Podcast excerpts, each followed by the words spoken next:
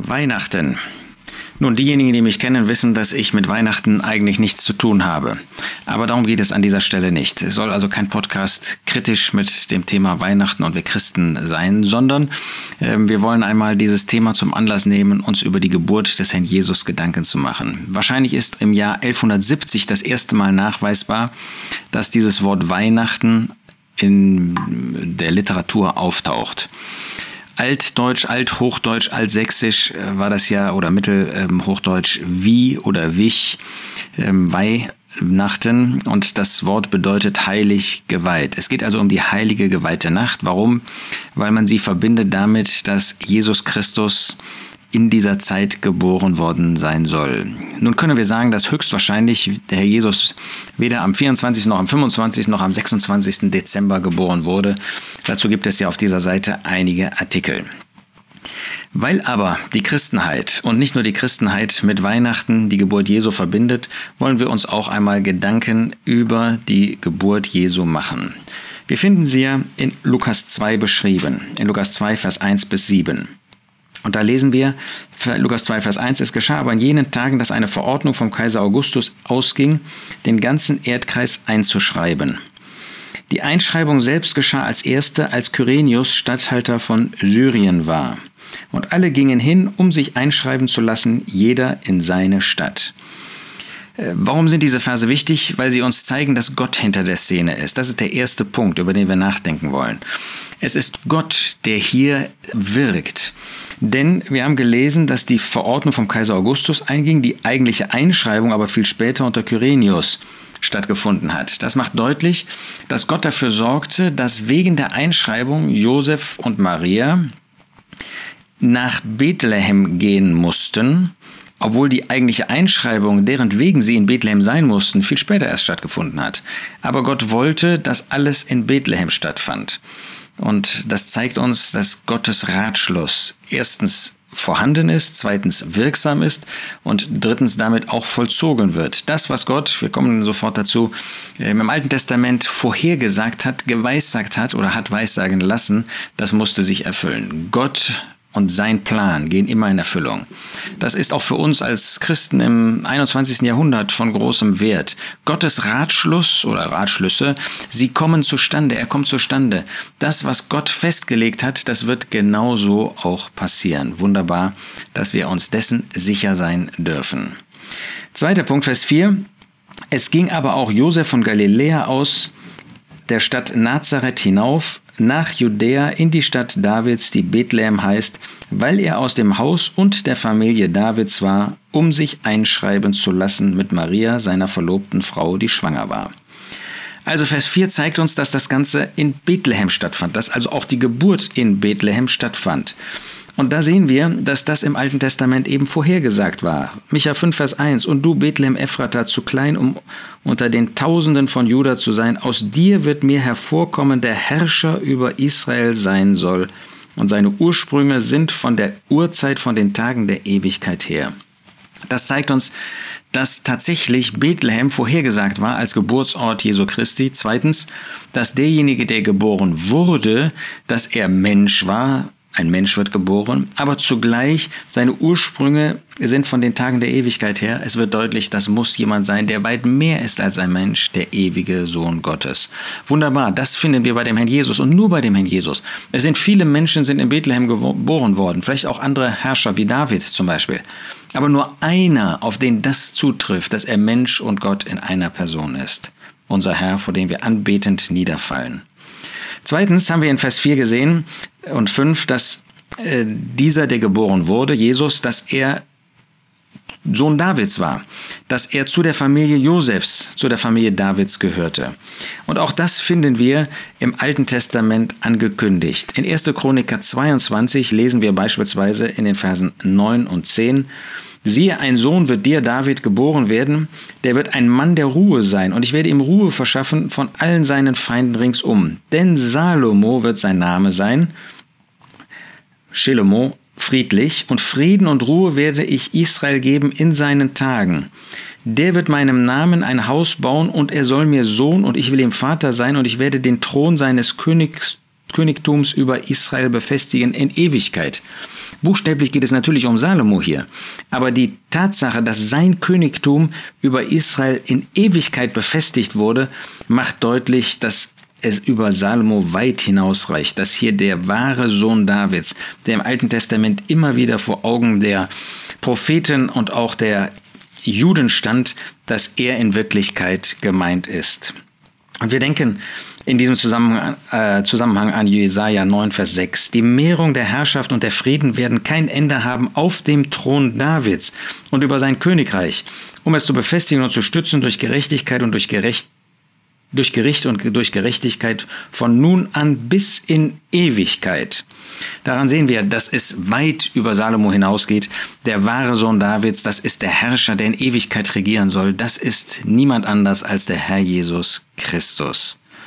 Das ist also der dritte Punkt. Erster Punkt, Gottes Ratschluss erfüllt sich. Zweitens, was er vorhergesagt hat in Bethlehem. Drittens, als Sohn Davids sollte das sein. Zugleich aber finden wir, dass deutlich gemacht wird, dass Josef nicht der Vater war. Das wird vorher sowohl in Matthäus als auch in Lukas wird das deutlich gemacht. Zum Beispiel in Lukas 1 wurde Maria angekündigt, dass der Heilige Geist auf sie kommen würde und Kraft des Höchsten sie überschatten würde. Das heißt, das Kind ist nicht ähm, entstanden dadurch, dass Mann und Frau, Josef und Maria zusammenkamen. Nein, sie waren ja bis zu diesem Tag nur in Anführungsstrichen Verlobte. Und das ist ganz wichtig, weil es eine zusätzliche Bedingung des Alten Testamentes erfüllt. In Jesaja, äh, Jeremia 22 lesen wir in Vers 28, ist denn dieser Mann Konja, an anderer Stelle Jekonja, ein verachtetes Gefäß, das man zertrümmert, oder ein Gerät, an dem man keinen Gefallen hat und so weiter. Und dann wird über ihn gesagt in Vers 30, schreibt diesen Mann auf als kinderlos, als einen Mann, der kein Gelingen hat in seinen Tagen. Denn von seinen Nachkommen wird nicht einer gedeihen, der auf dem Thron Davids sitze und fortan über Juda herrsche.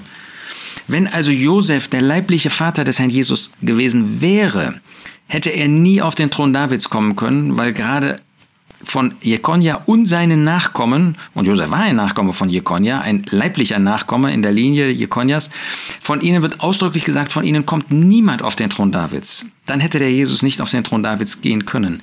Aber er ist kein leiblicher Sohn Jekonjas, sondern Josef hat ihn angenommen als Kind, hat den Herrn Jesus sozusagen adoptiert, weil sein Vater, der Vater des Herrn Jesus, Gott ist und kein Mensch. Das ist also der vierte Punkt, der sich erfüllt hier. Dann haben wir in Vers 6 gesehen, äh, lesen wir in Vers 6, Lukas 2, Vers 6, es geschah aber, als sie dort waren in Bethlehem, dass die Tage erfüllt würden, wurden, dass sie gebären sollte. Die Tage erfüllt. Da erfüllte sich natürlich die Schwangerschafts, da erfüllten sich die Schwangerschaftstage von Maria, aber wir denken weit darüber hinaus. Was sagt der Apostel Paulus in Galater 4, Vers 4? Als aber die Fülle der Zeit, die Erfüllung der Zeit gekommen war, sandte Gott seinen Sohn, geboren von einer Frau, geboren unter Gesetz. Der Jesus ist in der Fülle der Zeit gekommen. Da, als die Tage erfüllt wurden, da kam er und da erfüllte sich dann, was Gottes Plan schon immer wollte. Dann lesen wir in Lukas 2, Vers 7. Und sie gebar ihren erstgeborenen Sohn und wickelte ihn in Windeln und legte ihn in eine Krippe, weil in der Herberge kein Raum für sie war. Ja, da sehen wir, dass sie den Sohn gebar. Und nochmal, wir denken daran, er ist der Sohn einer Jungfrau. Sie war nicht bis zu diesem Zeitpunkt mit Josef zusammengekommen. Nein, der Geist Gottes, wir haben das in Lukas 1 gelesen, hatte sie überschattet. Und auch das finden wir im Alten Testament ausdrücklich vorhergesagt. Jesaja 7, Vers 14. Darum wird der Herr selbst euch ein Zeichen geben. Siehe, die Jungfrau wird schwanger werden und einen Sohn gebären und wird seinen Namen Immanuel nennen. Die Jungfrau wird schwanger werden. Das hatte Gott ankündigen lassen, hat er prophezeien lassen durch Jesaja. Und das erfüllte sich hier, dass wirklich eine Jungfrau den Herrn Jesus gebar. Das gibt es nicht noch einmal. Das ist das einzige Mal, dass das geschehen ist. Ein Wunder Gottes genauso wie dieses Wunder, von dem wir ähm, vorher gesehen haben, dass Gott bewirkte, dass hier jemand geboren wurde, der zugleich der ewige Sohn Gottes ist. Nicht genug damit, wir haben gelesen, dass sie ihren erstgeborenen Sohn gebar. Das ist natürlich buchstäblich gemeint, überhaupt keine Frage. Und doch ist in diesem Erstgeborenen zugleich auch ein wunderbarer Hinweis auf den, der der Herr Jesus wirklich ist. Psalm 89 ein Psalm, ein Maskil von Ethan, dem Esrachiter.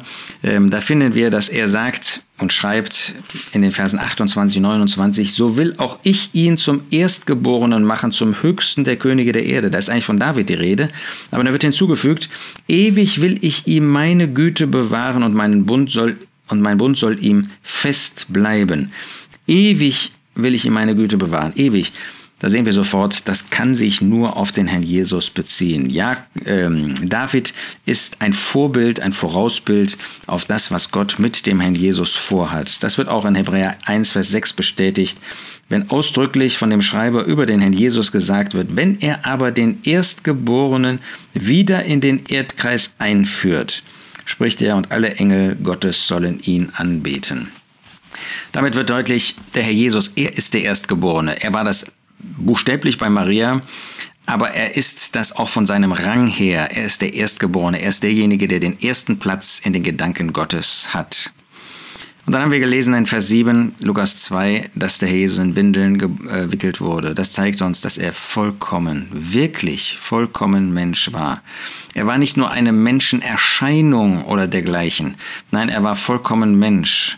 Er wurde gestillt und er bekam Windeln weil das eben nötig war, weil er in vollkommener Weise Mensch wurde. Wir finden das im Psalm 8 in wunderbarer Weise vorhergesagt, jetzt nicht auf die Geburt, auf die Windeln, aber dass er wirklich Mensch war, unter die Engel sogar erniedrigt am Kreuz von Golgatha gestorben ist. Und dann lesen wir neuntens zum Abschluss, dass er in eine Krippe gelegt wurde, weil in der Herberge kein Raum für sie war.